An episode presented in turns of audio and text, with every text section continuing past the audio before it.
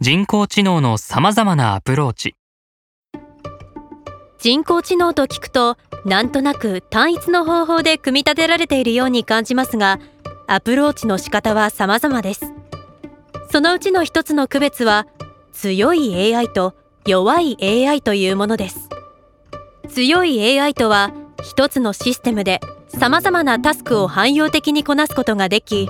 さらには人間のように自意識まで持っているようなものを指します。それに対して弱い AI とは特定のタスクを解決するために開発されたものを指しています。愛は強い AI に該当しますね。おっしゃる通りです。この日本語で考えたくなる科学の問い凡人者のフィクションの世界に存在する愛さんですが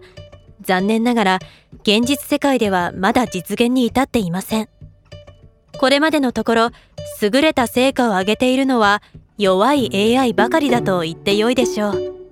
私はまだ想像の域を超えないフィクションの存在なんですね。もう一つの人工知能の区別はコネクショニズムとシンボリズムというものです。コネクショニズムというのは単純な設計の関数をたくさん作ってそれらをネットワーク上につなぎ合わせ全体が協調して知能の役割を果たすことを目指す考え方です。例えば穴が開いた丸いものがドーナツであるかどうかを見分ける AI を作りたい時にドーナツの画像とそれ以外の画像を大量にインプットして統計的に学習させる方法です。ドーナツの特徴をあらかじめ定義する必要がないことが利点ですが実際にどのように見分けているのかはよくわからないというデメリットがあります。